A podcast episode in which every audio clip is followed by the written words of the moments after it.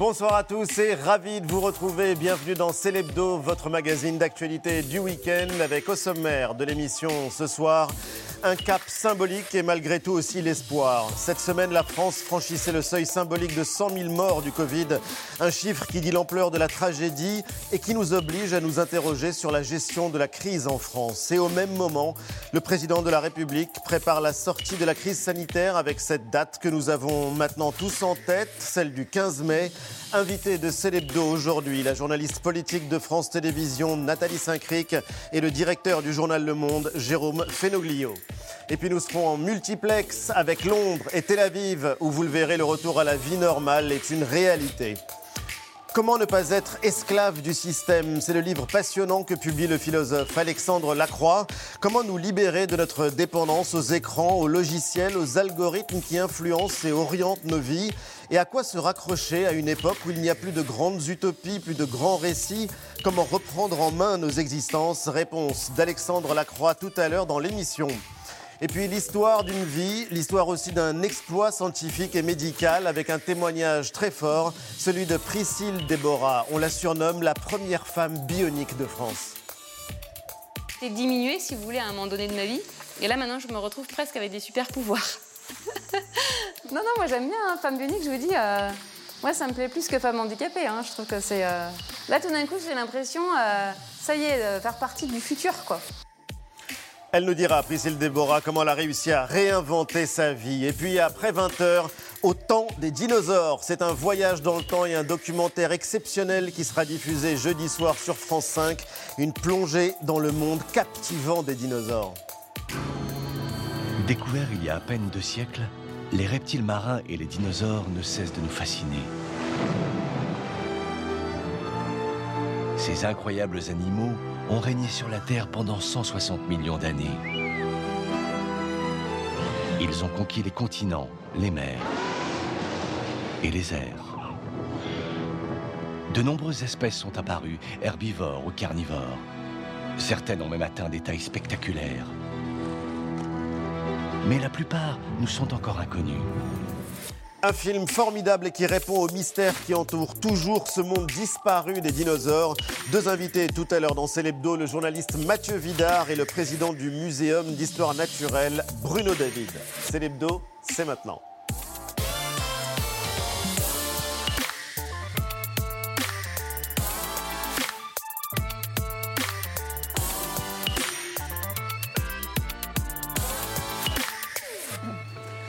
C'est l'hebdo avec l'équipe que je suis ravi de retrouver. Mélanie, Jean-Michel, Eva, Antoine.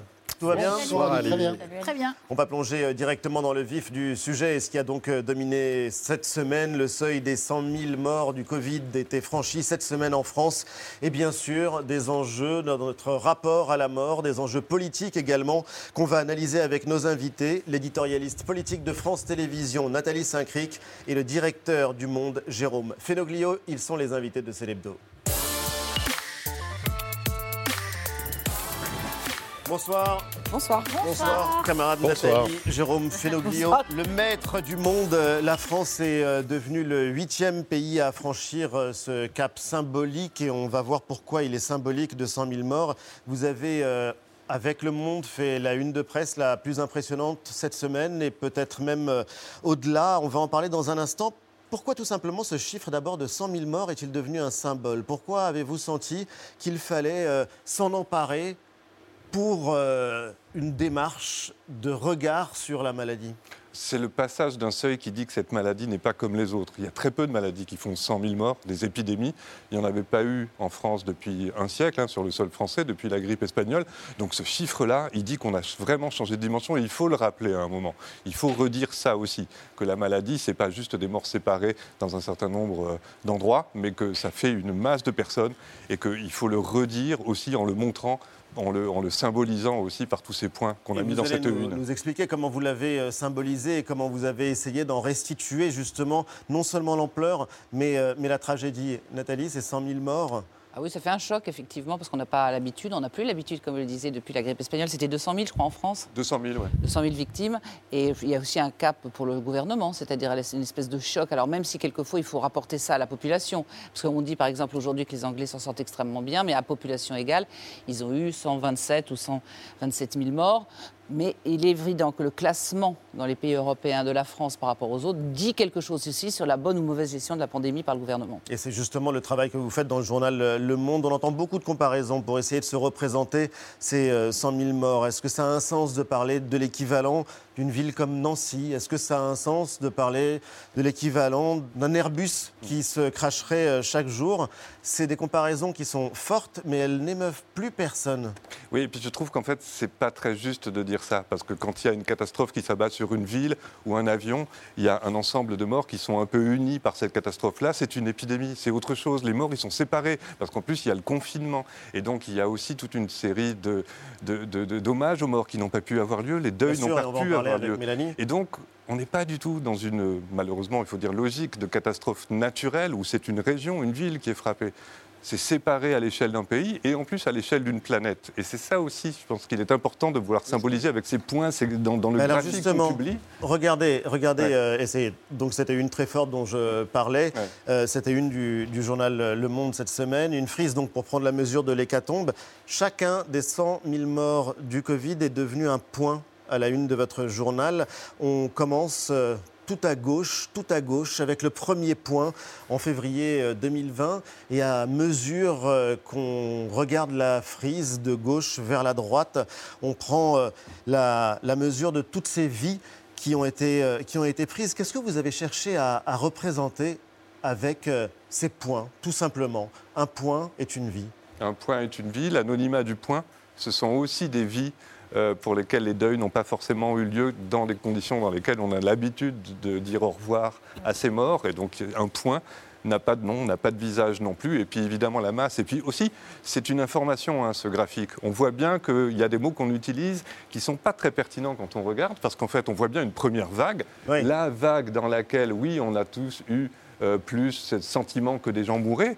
Et en réalité, après, ce n'est pas des vagues. Il n'y a, pas de deuxième, il n'y a pas de troisième vague. Il y a une immense marée, une marée très haute, une marée de morts qui est infiniment plus euh, mortelle que la première vague en réalité, puisqu'on a 30 000 d'un côté et 70 000 de l'autre. Et c'est le moment de la banalisation. Plus de morts mais moins ce sentiment. Moins de sensibilité. Moins de sensibilité à ça, oui. Modélisation, elle est très forte. On a vu le président de la République, euh, Nathalie, tweeter, tweeter justement à propos de ce seuil euh, symbolique euh, où il parle de l'avenir, évidemment, mais il dit aussi que nous n'oublierons aucun visage, aucun nom. Dans un tweet précédent, il disait son émotion justement pour ces plus de 100 000 personnes disparues et leurs proches, leurs familles évidemment. Bah, il est absolument, il est obligé. Enfin, il est obligé. il, considère que son, il considère que son rôle, c'est de donner une perspective. Je crois qu'on en parlera tout à l'heure pour pas que les gens tournent fous. Et d'un autre côté, on peut pas non plus s'asseoir sur ce qui s'est passé, y compris avec les drames qui sont très bien racontés dans le monde. Et on a tous en tête les images de Ringis, où quand on a commencé à utiliser des entrepôts frigorifiques pour mettre les morts, on a des images des housses. On voit les gens sous les housses. On a tous eu quelqu'un autour de nous, un grand-père, une grand-mère, une sœur, une frère, qui n'a pas pu voir quelqu'un qui mourait, sauf si il y avait un geste très bienveillant. Donc, il y a effectivement se faire euh, alors je ne vais pas vous faire l'expression le, travail de deuil, mais cette façon de faire une chaîne entre ce qui s'est passé, ce qu'on a supporté, ont surtout certains plus que d'autres, et ça aussi vous l'expliquez, et une perspective d'avenir, pour que aussi on ne dise pas après table rase du passé. C'est qu'on n'en arrive pas en disant génial, les terrasses vont être ouvertes, c'est derrière nous. Alors ça justement, c'est euh, là où c'est intéressant de lire euh, votre édito particulièrement dans, dans, Le Monde de jeudi. Oui, c'est un édito que vous avez euh, vous-même signé. C'est très rare qu'un édito du Monde soit signé d'ailleurs. Éditorial intitulé Face au désastre, une nouvelle responsabilité. Et vous écrivez notamment quel chiffre saura donner la juste mesure de la calamité qui s'est abattue depuis plus d'une année sur nos sociétés. Et donc, vous utilisez cette expression de nouvelle responsabilité. La responsabilité de qui? Est-ce que c'est euh, celle d'Emmanuel Macron, du gouvernement? Notre responsabilité ah, À quoi vous faites référence? C'est notre responsabilité collective face à l'ampleur de ce qui est en train d'arriver. Ce n'est pas n'importe quelle maladie qui s'est abattue sur nous. Il y a non seulement le nombre de morts, mais il y a aussi ce que tous ensemble nous avons pu éviter. Parce que 100 000, c'est énorme. Mais en fait, on a aussi voulu le mettre en avant parce que ça valide les hypothèses de l'époque. On nous disait à l'époque, si on ne fait rien, il y aura 300 000, peut-être 500 000 morts. Et c'est la réalité. Ça, se serait passé comme ça s'il n'y avait pas eu une réaction collective. Donc Mais ça nous, avons une responsabilité. Aussi à faire le bilan de la manière dont la France a répondu à l'épidémie. Oui, ça nous oblige aussi à regarder. Déjà là. Ça nous oblige à tirer les conséquences de ce qu'on a décidé tous ensemble. Évidemment qu'on a un gouvernement, un chef de l'État qui décide aussi euh, des choses pour nous. Mais tous collectivement, on s'est quand même dit, on a respecté tout ça, on s'est comporté d'une manière très disciplinée, notamment pendant le, le premier confinement. Et il faut bien comprendre ce que ça implique. Ça implique qu'on a tous considéré que les vies, même des plus fragiles, même des plus âgés, hein, au début c'était des personnes très âgées euh, qui, mouraient, valent qu'on s'arrête, qu'on protège, qu'on soit solidaire pour l'ensemble de la société. Et donc ça, il faut ça nous crée des responsabilités à nous maintenant pour l'avenir. Ça veut dire aussi qu'on a des considérations euh, qui sont euh, prises en compte aujourd'hui et qui n'étaient pas forcément dans le passé. Et à la question des hommages, la question des hommages, euh, Mélanie, qui a été posée euh, il y a quelques jours. Oui, l'hommage national, pour le coup, en France, c'est la question euh, que tout le monde se pose. En tout cas, c'est ce que demandent certaines associations des victimes du, Covid. Et certains pays ont tranché, puisque eux, pour le coup, ont déjà organisé un des moments de, recueillement en hommage. Tout premier pays à le faire, c'était la Chine. Et c'était il y a un, moment déjà, puisque c'était dès l'année dernière, dès le mois d'avril 2020 trois minutes euh, pendant lesquelles les sirènes ont retenti dans tout le pays en hommage euh, à ces morts. Et puis en Grande-Bretagne, là, c'est la minute de silence qui a été euh, signifiée pour ce deuil national dans, tout le pays. C'était le 23 mars dernier. Et puis aux États-Unis, là, on a vu finalement des mises en scène parfois assez, assez marquantes, assez grandioses, avec, comme vous le voyez là, plus de 500 bougies allumées à la Maison-Blanche en hommage à ces 500 000 morts. C'était en fin du mois de, février dernier. Alors du coup, en France, ben, on se pose la question. Et euh, le porte-parole, Gabriel Attal, euh, a tenté d'y répondre. C'était mercredi dernier. Évidemment qu'il y aura euh, un temps d'hommage, de deuil pour les victimes de la Covid. Le président a déjà eu l'occasion d'en parler dans les conseils des ministres que nous avons tenus. Ce moment viendra. Nous sommes aujourd'hui engagés et toutes nos forces sont jetées dans la bataille contre l'épidémie avec, encore une fois, la stratégie de freinage et le développement de la vaccination. Mais viendra évidemment ce moment de l'hommage euh, et du deuil pour euh, la nation. Du coup, est-ce que la France doit rendre un tel hommage? Pourquoi pas, si ça peut apaiser certaines familles, mais probablement pas, de mon point de vue, simplement pour rendre hommage avec une bougie, probablement aussi en en tirant des leçons, et c'est ce que vous disiez dans votre édito également, en réfléchissant sur l'irresponsabilité à refuser de se faire vacciner avec certains vaccins, en se demandant s'il ne faut pas se tenir différemment. Euh, donc pas un hommage juste pour l'hommage comme on en pas fait. Pas seulement une minute de silence. Je sais, écoutez, euh, peut-être que je suis pas suffisamment dans la symbolique. Peut-être que je suis pas suffisamment dans la symbolique, mais, je pense les deux ne sont pas incompatibles. Les deux sont ça, ne sera, ça ne sera rien d'autre parce que ça ne peut rien être d'autre. Réfléchir à, à ce qui a été manqué, à ce qu'il faudra changer, et puis, le cas échéant, euh, mettre en place pour éviter une nouvelle catastrophe, c'est dans d'autres moments que ça se fait. Si, comme le dit le, porte-parole du gouvernement, évidemment, il y aura un moment de deuil, ben, ça ne peut être qu'un moment de deuil, ça ne peut être qu'un moment de recueillement, un moment de regret. Boris Johnson a présenté des excuses en Grande-Bretagne au mois de mars. De quoi s'est-il excusé exactement? Je ne sais pas. Mais si on présente des excuses, peut-être faut-il faire un discours qui accompagne les excuses, donc reconnaître une impréparation des erreurs. Mais ça ne peut être globalement qu'une cérémonie de regret. Pas beaucoup de prospectives, je pense. Jérôme Fenoglio oh, Moi, je pense que c'est important de faire quelque chose qui associe les morts, la mémoire des morts, et aussi les vivants, la responsabilité qui est apparue euh, toute collective qu'on a là-dedans, dans les manques, mais aussi dans ce qui a pu permettre de limiter quand même euh, l'ampleur de cette euh, épidémie et de penser à l'avenir. On peut aussi se tourner euh, très rapidement. Vous dites responsabilité collective, bien sûr, mais quand même mm. une cérémonie comme ça, c'est quand même une cérémonie, on vient battre sa coulpe d'une certaine manière. C'est vrai. C'est vrai, Donc, il y a aussi des, sera dominant. Il y a aussi des initiatives étonnantes où euh, l'équivalent du journal Le Monde, le New York Times aux États-Unis, a fait une une avec les noms les noms des personnes mortes du euh, Covid et c'était évidemment une manière de rendre hommage et euh, peut-être que ça pourrait prendre euh, cette forme. Ce qui était intéressant aussi cette semaine, Nathalie Saint-Cric, c'est de voir Emmanuel Macron se rendre jeudi à Notre-Dame, la cathédrale qui est en cours de reconstruction. Et Emmanuel Macron qui persiste et signe, il dit que le délai annoncé de 2024 sera tenu. Ça vous fait sourire? Ça me fait sourire parce que c'est des messages qui sont envoyés. Bien sûr, il a raison d'être allé à Notre-Dame. Bien sûr, c'était normal. Mais c'est une façon de nous dire aussi que les autres délais seront tenus. Et c'est-à-dire qu'il y a toujours un avenir quand il y a eu une catastrophe.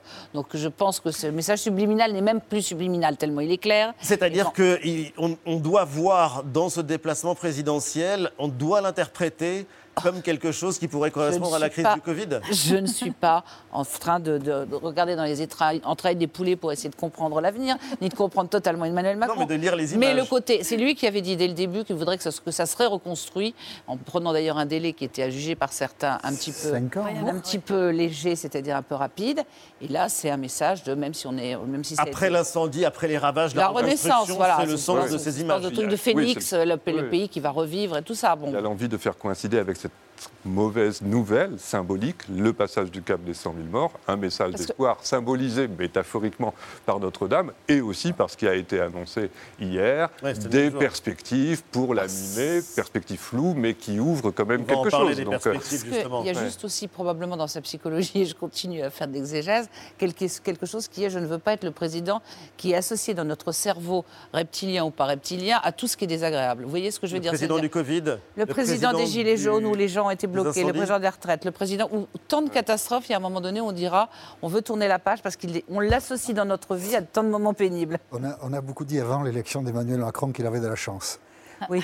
On ne le dit pas après. Hein. Il en aura peut-être euh, de nouveau. La roue tourne. Jean-Michel, le Brésil aussi, ah dans l'actualité. Oui, pourquoi le Brésil? Parce que le Brésil est sans doute l'un des pays au monde qui a le moins bien maîtrisé la circulation du virus. Le résultat, c'est qu'on compte au Brésil, je ne sais pas qui a compté, pas moi, 92 hein, variants, dont un, variant qui fait peur à tout le monde, appelé pour faire court le P1. Celui-là, on, va s'en souvenir. On dit même que ce variant brésilien, le P1, est aujourd'hui celui qui, sur l'île de la Réunion, je crois, euh, ou en Guyane, voilà, je savais que n'est pas la Réunion, euh, contamine 80% des gens. Donc euh, quand même, il, fait un peu peur. Et donc la question qui est posée ici en France, c'est de savoir si on permet à des gens qui viennent du Brésil où le P1 règne en maître de rentrer sur le territoire. Alors, il y a des médecins qui disent, donc euh, on va écouter Rémi Salomon, un médecin de la PHP, qui disent peut-être qu'il faudrait faire quelque chose et quand on l'écoute, on se dit c'est pas idiot, on l'écoute. Il y a toutes les raisons d'être inquiet.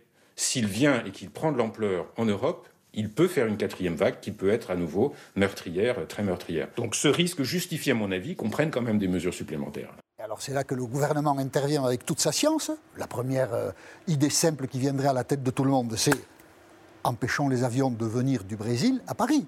Eh bien, le ministre des Transports, Jean-Baptiste Djebari, dit c'est une bonne idée, mais on ne peut pas. Écoutez. Pourquoi on a gardé ces lignes Parce que c'est imposé par le droit. C'est que le Conseil d'État nous a dit que les ressortissants français et les résidents en France, au nom de la liberté de circulation, devaient pouvoir continuer à venir. On peut pas. On peut pas, n'est-ce pas, Monsieur Castex, C'est vous qui lui avez fait dire ah, c'est moi qui lui ai posé la question, bien sûr. Il ne l'avait pas prévu, oui. De... Oh, si, si, il avait prévu. Oui. Il avait prévu, oui. Il a répondu une bêtise, mais il avait prévu la question. Oui. C'est ça son talent. Castex, qu'est-ce qu'il dit, Castex, Premier ministre, le lendemain, devant les députés? Lui, il dit Moi, je peux. Nous constatons que la situation s'aggrave et nous avons donc décidé de suspendre jusqu'à nouvel ordre tous les vols entre le Brésil et la France. C'est magnifique la politique. Vous pouvez pas le lundi, vous pouvez le mardi. et après, on s'étonne que les gens aient du mal à comprendre le gouvernement. Les vols sont suspendus jusqu'à lundi. Après, qu'est-ce qui va se passer? Personne ne sait. Personne ne sait. Malgré tout, on essaye de se projeter dans... vers l'avenir, vers la libération. Je ne sais pas si le mot convient. Vous l'emploieriez ou pas? Non, parce qu'on n'est pas prisonnier, c'est pas une libération, on n'est pas occupé non plus. C'est quand même une autodiscipline qu'on s'est tous aussi imposée. Libération, c'est un espoir, c'est vers l'espoir. Voilà. Espoir Non, pas libération, parce que ça a été une vraie libération. La libération, c'est dire, c'est après la guerre de 40. En plus, on l'a pas vécu, on peut pas comparer, mais ça sera une, disons une, on revivra un petit peu, quoi. disons les choses autrement. Les, premières soirées dans les terrasses seront quand même arrosées, je pense. Ça, c'est possible. même les hein, Antoine Alors quand Il faut préparer la sortie. Oui, ça, il faut préparer la sortie, mais quand cette, cette sortie C'est toute la question. On ne sait pas très bien. Début mars, Emmanuel Macron nous avait demandé de tenir 4 à 6 semaines. Il avait déjà tracé une sorte d'horizon avant de, de retrouver une vie plus normale. 4 à 6 semaines, début mars, autrement dit, ben, maintenant, voilà, mi-avril, c'est raté. La troisième vague n'a cessé d'enfler et nous sommes encore confinés. Cela dit, lors de sa dernière allocution, le 31 mars, le président avait fixé un nouvel objectif mi-mai. Objectif euh, réaffirmé cette semaine, jeudi, euh, au cours d'une visioconférence avec les maires. Déconfiné donc dans un mois, par territoire et plus précisément à partir du 15 mai.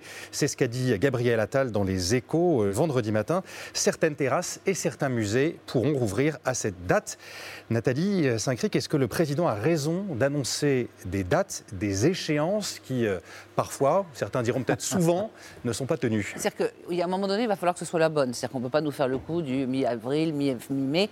Je ne sais pas si vous avez noté, mais on est, on est dans le vers mi-mai. Ce qui n'est pas exactement le, mimer.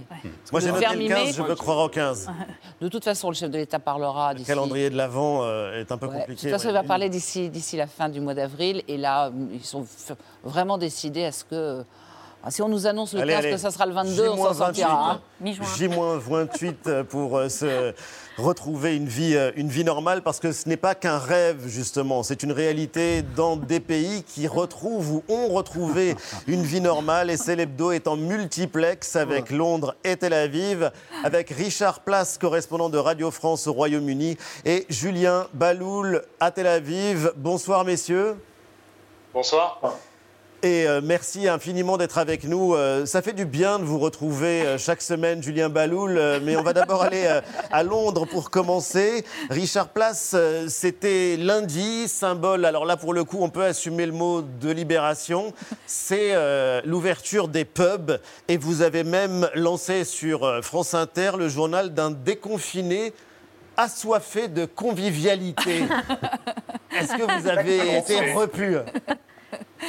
c'est exactement comme ça que je l'ai ressenti, je le ressens encore d'ailleurs. Ça fait quatre mois qu'on est confinés ici à Londres.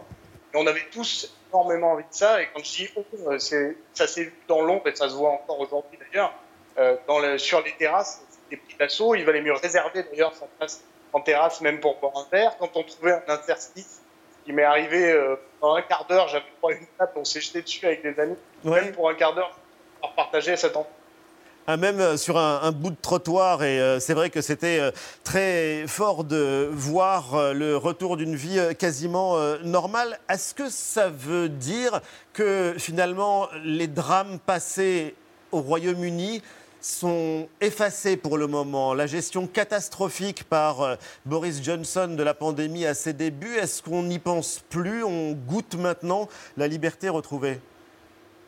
Il y a évidemment une partie de la une grande partie, qui a eu envie, dès les premiers jours, de profiter de cette liberté retrouvée.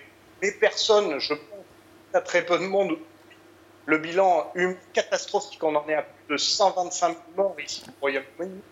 Euh, la, gestion a été très mauvaise, les services de santé sont furieux parce qu'ils disposent de très peu de moyens, que les augmentations qu'on leur propose désormais sont euh, pas suffisantes à leur yeux.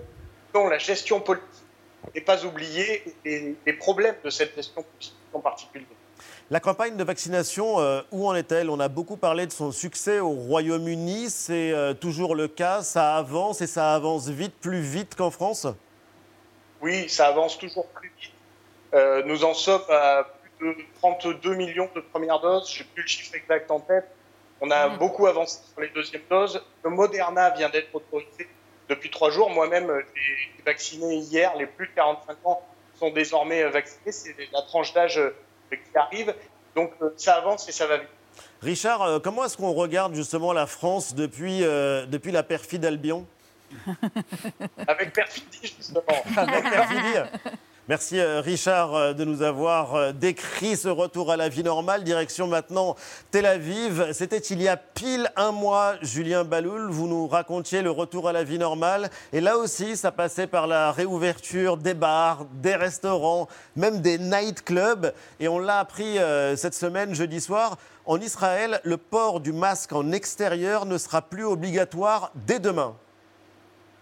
Oui, absolument. Alors, dans les images de bois de nuit que vous voyez, la réouverture, on était déjà sans masque. Et puis, la, distanciation sociale n'était pas très respectée, comme vous pouvez le voir. Euh, en réalité, le, port du masque aurait pu être déjà retiré depuis longtemps d'Israël. La raison pour laquelle ils ont attendu, c'est qu'il y avait les fêtes juives de Pessah et euh, les fêtes de l'indépendance, qui sont des moments où les gens se retrouvent. Donc, ils ont préféré attendre le maximum. Euh, ces festivités étant terminées, à partir de dimanche, on pourra le retirer. Après, en réalité, je vais vous dire, on a j'étais dehors avec mes enfants, en vélo, mon mari. Euh, il y a déjà la moitié de la population qui ne porte plus le masque et la police a totalement renoncé euh, aux amendes. Est-ce que euh, vous pensez qu'Israël pourra de nouveau bientôt accueillir des touristes, même avec des conditions drastiques?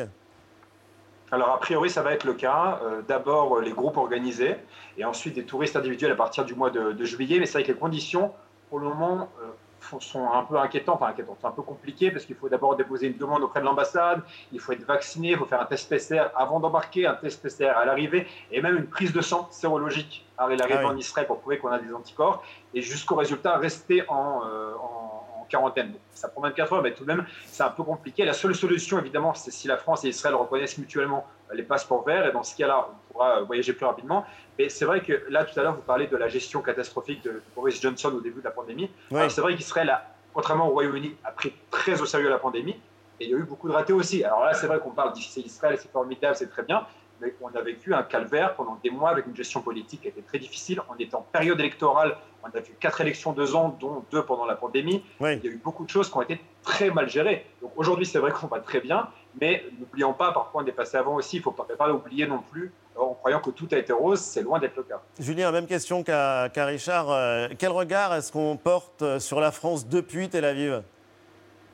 Alors, il n'y a pas de haine comme les Britanniques envers les Français. On n'a pas cette concurrence euh, historique entre les pays, donc euh, ça va. Mais en fait, il y a beaucoup d'incompréhension. Pour moi, si je regarde par exemple au travail mes collègues israéliens, ils disent mais comment c'est possible? Je ne comprends pas quand c'est la France. En fait, il y, a vraiment, ils sont incrédules. Ils disent mais comment c'est possible qu'un pays, un continent, en l'occurrence aussi puissant que le continent européen, soit cette situation C'est vraiment incompréhensible pour eux qu'un petit pays comme Israël, avec bien moins de moyens financiers, bien moins de moyens militaires et sanitaires, ait réussi à faire ce que l'Europe ne, réussit pas ou réussit plus lentement. C'est vraiment une incompréhension.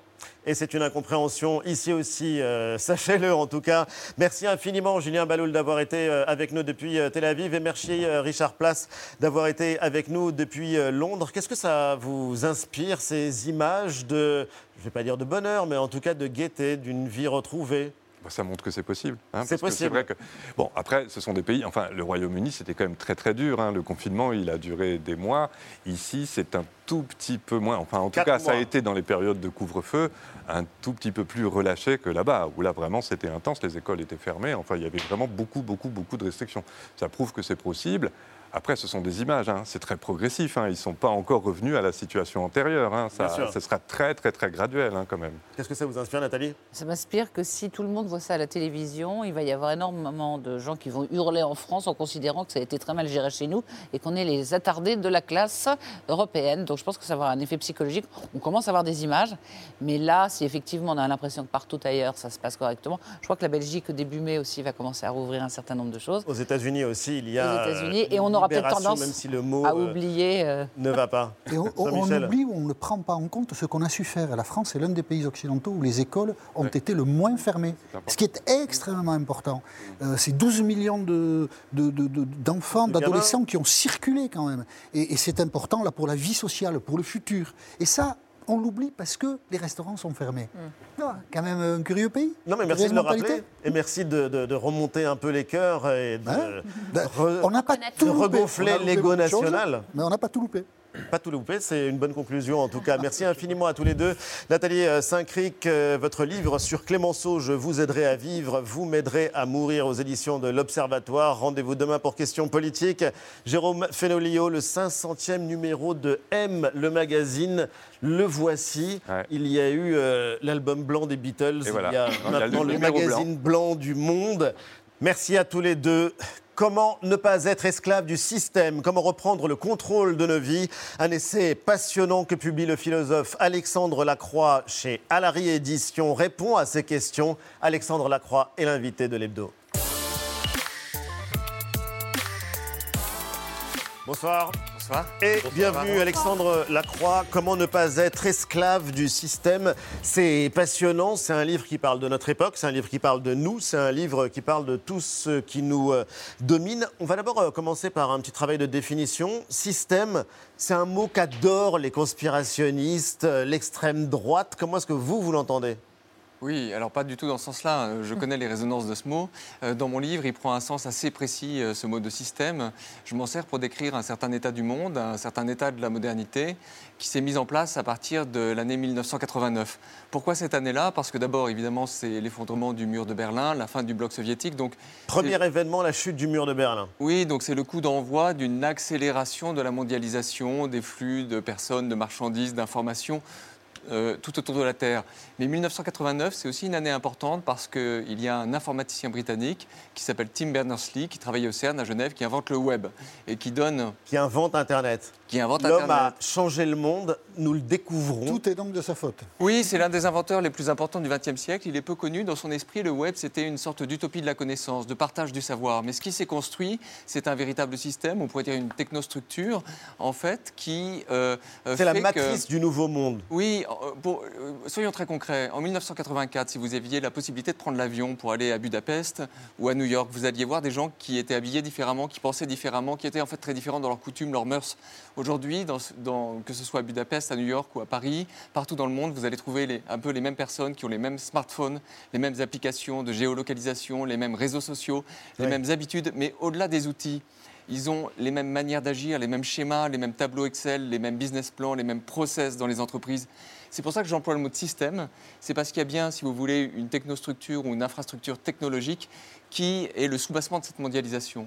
C'est ça, on pourrait euh, appeler ça le système d'exploitation. C'est euh, une expression euh, marxiste qu'on croise évidemment dans votre livre et qui lui servait à décrire le, capitalisme. Mais système d'exploitation, aujourd'hui, c'est un mot qu'on emploie pour les logiciels, pour les interfaces des ordinateurs. L'un s'est substitué à l'autre, mais ça reste toujours un mécanisme d'aliénation et de domination. Bien sûr, on a envie d'éteindre ou de suspendre, mais on ne le peut pas, parce qu'on dépend de ce système pour vivre. Je veux dire, à moins d'être entier, on doit travailler sur écran, on doit, on doit en faire partie d'une manière ou d'une autre de ce, système de production et de consommation qui nous enjoint à essayer sans cesse de maximiser notre profit avec tous ces moyens numériques qui sont mis à notre disposition. Du coup, on est réduit à n'être que des rouages de cette immense machine. C'est le risque. On voit bien qu'on Je parlais de Matrice et du film Matrix, évidemment. Mm.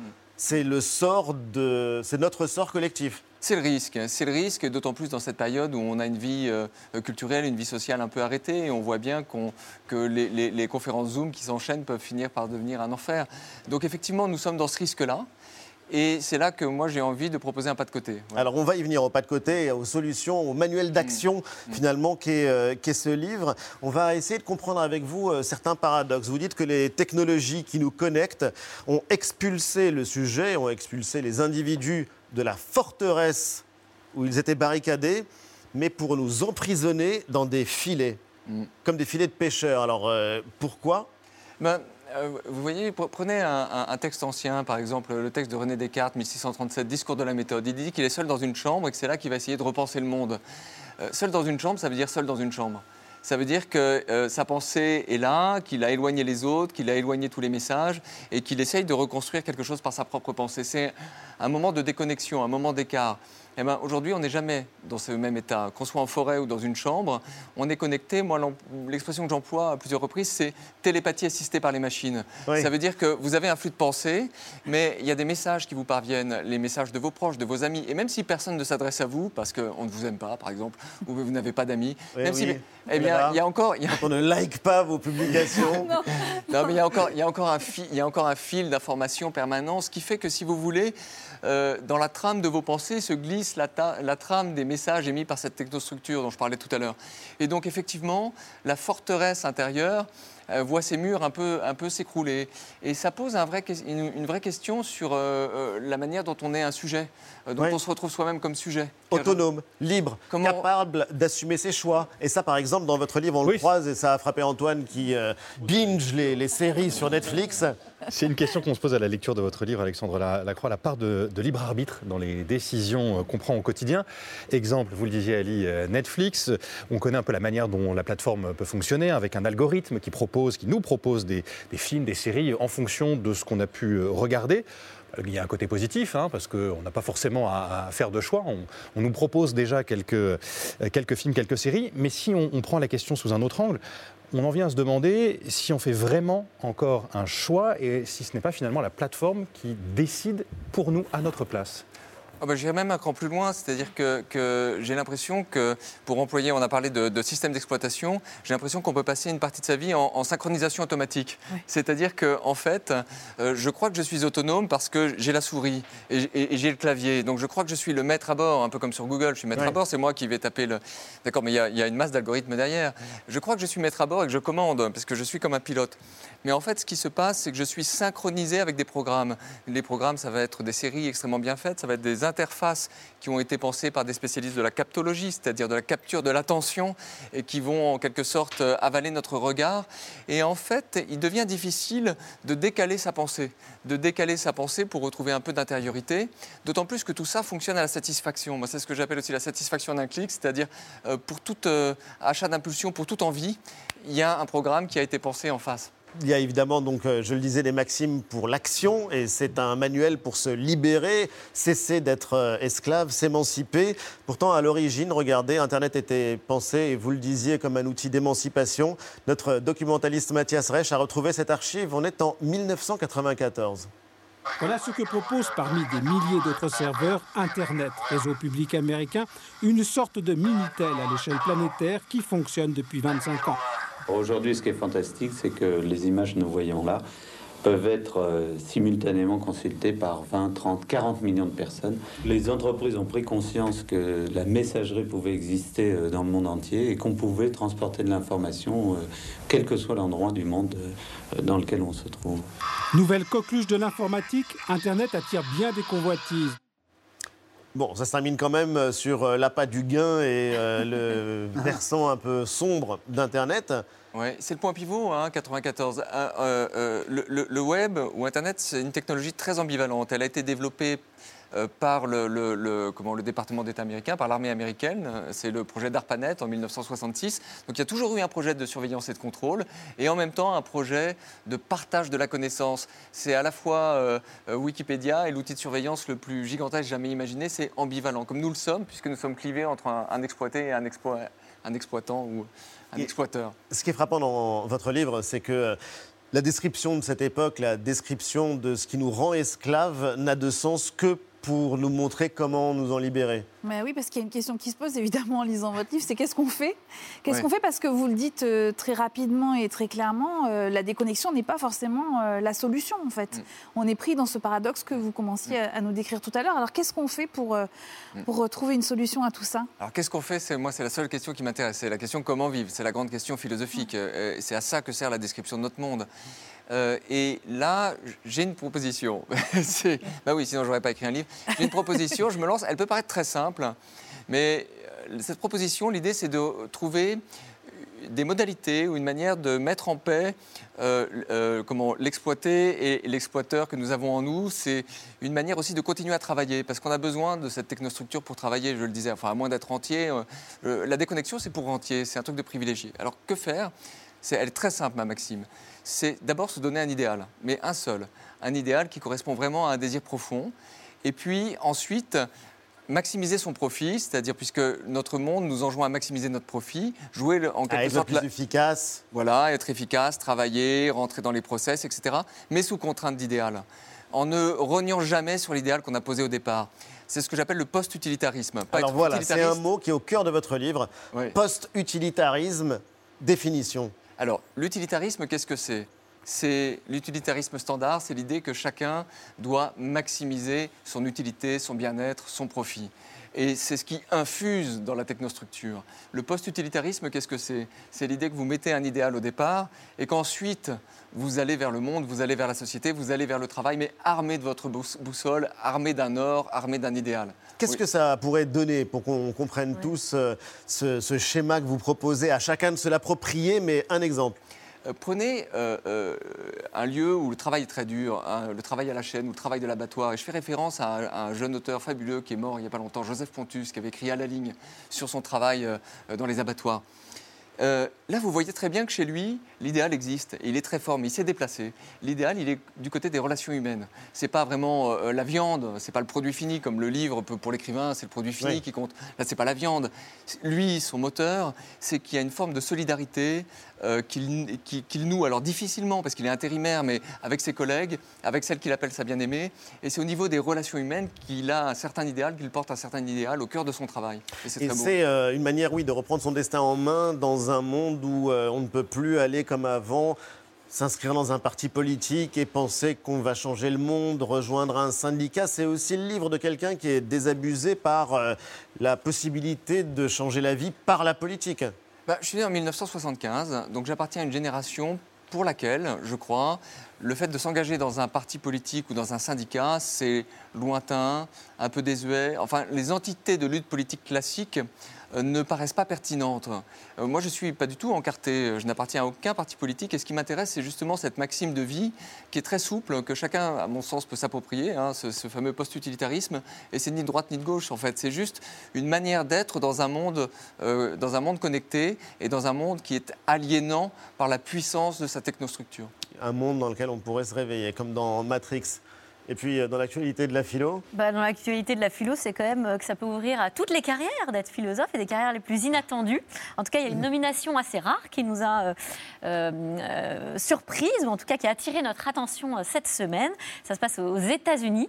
Et c'est le philosophe Kyle Powys White qui a été nommé au Conseil consultatif sur la justice environnementale, qui a été créé par Joe Biden.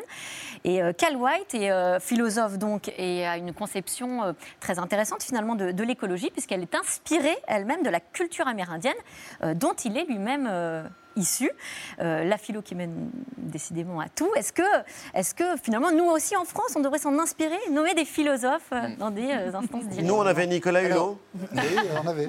Alors, Cal, P. White, on l'a interviewé longuement à Philosophie, Magazine. Magazine. Et il raconte un truc génial. Il dit voilà, il faut aller voir les peuples autochtones parce que les peuples autochtones considèrent qu'ils ont des liens de parenté avec les non-humains, avec les animaux, avec les rivières, avec les arbres. Et donc, ils ont noué un type de relation entre humains et non-humains qui, va, euh, qui, euh, tient peut-être en germe euh, des solutions à la crise écologique. Et vous voyez, vous voyez c'est toujours la même idée de philosophes qui essayent de sortir de la logique de maximisation du profit pur, de cette vision de l'humain comme un agent économique qui maximise son profit et sa satisfaction, pour essayer d'aller voir ailleurs. En tout cas, vous avez écrit sur l'écologie euh, devant la beauté euh, de la nature et le spectacle que ça peut susciter, le bonheur que ça peut susciter euh, en nous. Merci Alexandre Lacroix. Vous restez avec nous. Un témoignage puissant maintenant dans Célébdo, l'histoire d'une vie, l'histoire d'un exploit scientifique et médical.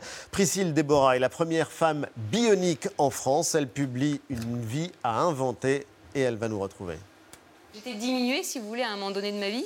Et là, maintenant, je me retrouve presque avec des super pouvoirs. non, non, moi j'aime bien, hein, femme bionique, je vous dis, euh, moi ça me plaît plus que femme handicapée. Hein, je trouve que c'est. Euh, là, tout d'un coup, j'ai l'impression, euh, ça y est, faire partie du futur, quoi. Et elle vient du futur, justement, la femme bionique, Priscille Déborah. Bonjour. Bonjour. Et bienvenue, on vous a entendu rire, et c'est le sous-titre d'ailleurs de votre livre L'incroyable leçon de vie de la première française bionique. Qu'est-ce que ça veut dire très simplement? Femme bionique Oui. Euh, bah, c'est une histoire de neurosciences en fait. Euh, c'est l'histoire du cerveau finalement. Euh, si en deux ans de rééducation à, dire à mon cerveau que je peux de nouveau avoir comme un nouveau bras, eh ben, ça veut dire qu'en fait on peut dire à son cerveau que tout est possible. Et ça c'est valable pour tout le monde. Parfois on se, on se met plein de barrières à dire mais ça je peux pas faire ça, j'ai peur et tout ça, alors que finalement on peut le faire. Et vous allez nous expliquer justement concrètement ce que ça peut vouloir dire. Ça veut dire que votre prothèse de bras par exemple, elle est commandée par votre cerveau. Tout à fait, c'est ça. Ça, c'est.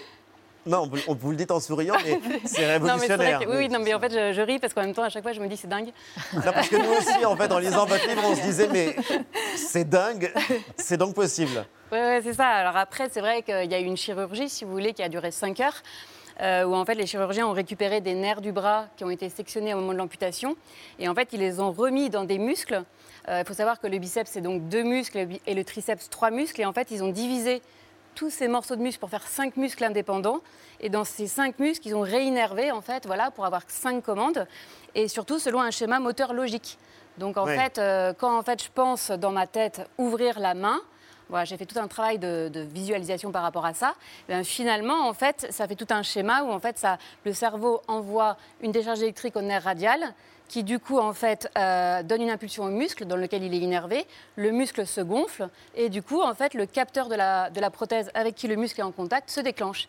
Et hop, j'ouvre la main. Voilà. Et voilà. donc ça s'ouvre et vous pouvez ouvrir, euh, ouvrir la main. Jamais je n'aurais cru pouvoir devenir super Jamie, une femme au super pouvoir. Écrivez-vous. C'était une héroïne de votre enfance et euh, finalement vous l'avez rejointe d'une certaine manière. Pour les plus jeunes, on pourrait citer les Avengers ou d'autres. On va revenir sur, sur l'exploitation technologique, mais pour bien comprendre, d'abord, vous êtes euh, artiste, peintre, mère de deux enfants. Mhm. Et Eva, c'est vrai que votre histoire est sidérante. Elle est incroyable, votre histoire. Alors, vous écrivez d'ailleurs en introduction qu'il s'agit d'une histoire qui commence mal et finit bien. Elle n'est pas finie d'ailleurs, hein, elle se poursuit. il y a 16 ans, vous étiez mariée, vous aviez une petite fille, vous avez très bien réussi professionnellement, apparemment tout pour être heureuse, sauf que vous n'êtes pas heureuse. Vous faites une dépression qui est doublée d'une dépression postpartum et qui vous conduit à une tentative de suicide. Euh, vous vous jetez sous les rames d'un métro et c'est comme ça que vous perdez vos deux jambes et votre bras droit et vous êtes droitière pour le coup. Et la suite, et c'est ça qui est extrêmement intéressant dans votre livre, c'est que vous racontez une renaissance. C'est vraiment le sujet euh, au cœur du livre. Vous parlez d'une renaissance et d'un accomplissement Qu'est-ce que vous mettez derrière ce mot d'accomplissement? Parce que Renaissance, on voit à peu près. Oui, oui. Mais l'accomplissement, c'est quoi? L'accomplissement, finalement, c'est être en phase avec euh, ce qu'on doit faire sur cette terre, en fait. C'est-à-dire que moi, j'avais vraiment la vocation d'être artiste. C'était quelque chose qui était en moi depuis l'enfance. Euh, c'est vrai que je viens d'un milieu bourgeois où, en fait, être artiste, c'est pas. Voilà, on va finir sous les ponts, mais non, ma fille fait une école de commerce, on verra après. Et euh, du coup, voilà, en fait, je ne me suis pas autorisée finalement à, à tout de suite réaliser mes rêves. Euh, je manquais beaucoup de confiance en moi. Bah, je savais copier, mais j'avais pas non plus encore mon univers qui était encore suffisamment développé. Euh, euh, et, en fait, du coup, dans cette nouvelle vie, en fait, je me suis dit, bah, puisque c'est comme ça, maintenant, je m'interdis rien et je vais vraiment réaliser tous mes rêves. Donc pour moi, c'est vraiment ça l'accomplissement. Finalement, c'est bah, ça, c'est aller au bout de ses rêves, aller vers la liberté, en fait. Et en 2013, un vrai tournant, votre orthoprothésiste à Nantes vous confie un nouveau projet, importé des États-Unis, mm. une prothèse dirigée par la pensée, ce que vous mm-hmm. nous avez expliqué. Comment est-ce que vous avez réagi sur le coup? Ah, bah, j'ai dit génial. Génial. et vous avez été la première Française à en bénéficier. Oui. Et ça, c'est le point de départ d'une nouvelle vie. Ah une nouvelle vie qu'il faut mériter. Pour le coup, euh, le protocole, et vous en parlez très bien dans le livre, il est extrêmement lourd. Euh, mais vous dites, l'aventure bionique ne me fait pas peur. Je sais qu'elle est possible grâce à mon mental. Vous en parliez, du mental. Alors, pour rien lâcher, eh ben, vous vous organisez un peu comme une euh, sportive de haut niveau. Voilà, vous ne laissez rien au hasard. Vous commencez d'abord par tenir un, journal de bord. Mm. Vous ouvrez une page Facebook dédiée à votre aventure qu'on voit, qu'on voit là. Et puis, vous allez chercher des financements, puisque que ça coûte euh, très très cher. Vos avis euh, vont même organiser des événements, une course euh, en soutien. Et à l'été 2019, après des mois d'opérations, de rééducation, d'entraînement, eh bien c'est le jour J, puisque les, les premiers essais avec mm. cette prothèse révolutionnaire sont possibles. Et c'est l'un des soignants qui vous suit à l'époque qui va immortaliser ce moment absolument incroyable il faut, il faut qu'on montre ça et puis on va envoyer ça à Fred, euh, à ton conjoint. Mm. Il a quand même aidé pas mal euh, dans la réalisation euh, de ce projet. Et c'est toujours un projet familial en fait. Hein, les enfants sont là aussi. Top. Génial. Je voulais faire la reine d'Angleterre. Mais regarde, et là je te, je te filme même de face. Du coup, tu es réaxé, donc tu portes beaucoup plus sur ta hanche. Et c'est génial. Là, tu veux faire au revoir? Oui, c'est ça. Bon, il y a encore un peu de, travail. Nous, on est stupéfaits hein, quand on voit cet exploit. Ah, et on vous sent, vous aussi, assez stupéfaite, en fait. Ah oui, oui, c'est vrai, bah, parce que c'est l'aboutissement, si vous voulez, de deux ans de rééducation acharnée, où je euh, j'étais pas toute seule non plus à faire ce travail quotidien, de faire plein, plein de mouvements, de visualisation, de travail avec un, avec un miroir, une sorte de thérapie miroir pour, en fait, voir le bras gauche dans le miroir et, en fait, que le cerveau se dise que c'est comme un bras droit. Ah oui. Euh, voilà, c'était tout un truc, en fait. D'ailleurs, les exercices sont souvent fastidieux, c'est extrêmement mm. long, c'est vraiment oui, oui, très, hein. Et puis, euh, en fait, moi, j'aime pas perdre, j'aime bien gagner dans les jeux de société. Et là, en fait, il fallait que je fasse, euh, que je mette le plus de cubes possible euh, d'une boîte à une autre. Et à chaque fois, dès que je perdais, je ah Du coup, en fait, ça m'énervait encore plus. Du coup, la prothèse, elle marchait moins bien parce qu'en fait, il faut être vachement détendu aussi pour, pour arriver à maîtriser ce système-là. Et voilà, et c'est une grande joie, en fait, ce moment-là, parce qu'il n'y a pas que moi, justement, dans l'aventure. En fait, il y a toute mon équipe médicale avec qui on a, on a travaillé comme ça un peu jour et nuit, avec des moments géniaux, mais des moments aussi de découragement parfois parce que ça marchait pas toujours. Parfois, il y avait des, des paliers qui, qui se franchissaient Parfois, tout d'un coup, la, main, elle buguait, elle marchait plus. Alors mon ah bah prothésiste, obligé d'aller chercher une là, main. On voit justement, on vous voit dessiner, on vous voit peindre parce mm. que euh, à l'image, parce que c'est malgré tout euh, une, quelque chose que vous avez pu reconquérir. Tout à fait. C'est vrai que j'étais droitière, et c'est vrai que du coup, ça aussi, c'est une grande joie de, me voir euh, effectivement redessiner avec la main droite. c'est énorme, quoi. Vous peignez avec la main droite aujourd'hui? Alors pas encore, parce que là, en fait, j'ai écrit un livre. non, en fait, j'ai voilà, j'ai un peu moins peint ces derniers temps, mais c'est vraiment dans les projets, effectivement. Je fais pas mal de performances en fait pendant les spectacles vivants, genre 3 mètres de long, voilà, pendant des concerts, des trucs comme ça. Donc l'idée peut-être de peindre avec les deux bras, ça peut être assez chouette. C'est unique, c'est extrêmement rare, la première en France, parce que c'est très cher. Oui, c'est ça le, problème. C'est aussi pour ça qu'on a voulu beaucoup médiatiser l'aventure. C'est qu'effectivement, en fait, dans ce protocole-là, il y a notamment ce coude-là électronique en fait qui permet vraiment de plier, déplier euh, euh, très rapidement. Et, euh, et, en fait, ce coude, il, lui, il coûte à lui tout seul 80 000 euros en fait. Et il n'est pas du tout pris en charge. Voilà. Quand vous dites pas pris en charge par la voilà, par l'assurance maladie. Alors, il faut savoir que voilà, globalement, si vous voulez, toutes les prothèses sont vraiment très bien prises en charge par l'assurance maladie. Et quand elles sont prises en charge, elles sont prises en charge à 100 Mais parfois, il y a des éléments, des prothèses qui sont pas du tout pris en charge parce que en fait, ça n'a pas encore été prouvé, voilà, l'efficacité et tout ça. Par exemple, moi, j'ai un genou. Là, on a l'impression que, enfin, vous en faites la preuve. Oui, oui, c'est pour ça que ben, c'est chouette, c'est que je me sens aussi porte-parole de ça. Je trouve c'est important de, parler de ça. Et d'ailleurs, c'est important de parler de ça. On a vu des conférences TED, euh, Antoine, où euh, vous prenez à cœur en fait euh, l'idée de transmettre à la fois votre expérience, mais aussi la possibilité de guérir, euh, de répondre, de réparer un handicap euh, grâce euh, à ces prothèses de, la nouvelle génération. Antoine Vous parlez effectivement, Déborah, dans votre livre, de, Priscille, pardon, dans votre livre, de la transmission, de la nécessité de parler de votre expérience, de ce que vous en avez tiré. Et ça, donc, vous l'écrivez, mais vous en parlez aussi régulièrement. Et Ali le, le disait, vous le mm. faites notamment dans ces conférences TEDx. Après avoir progressé pas à pas, step by step, je suis aujourd'hui debout devant vous et je me suis jamais sentie aussi entière.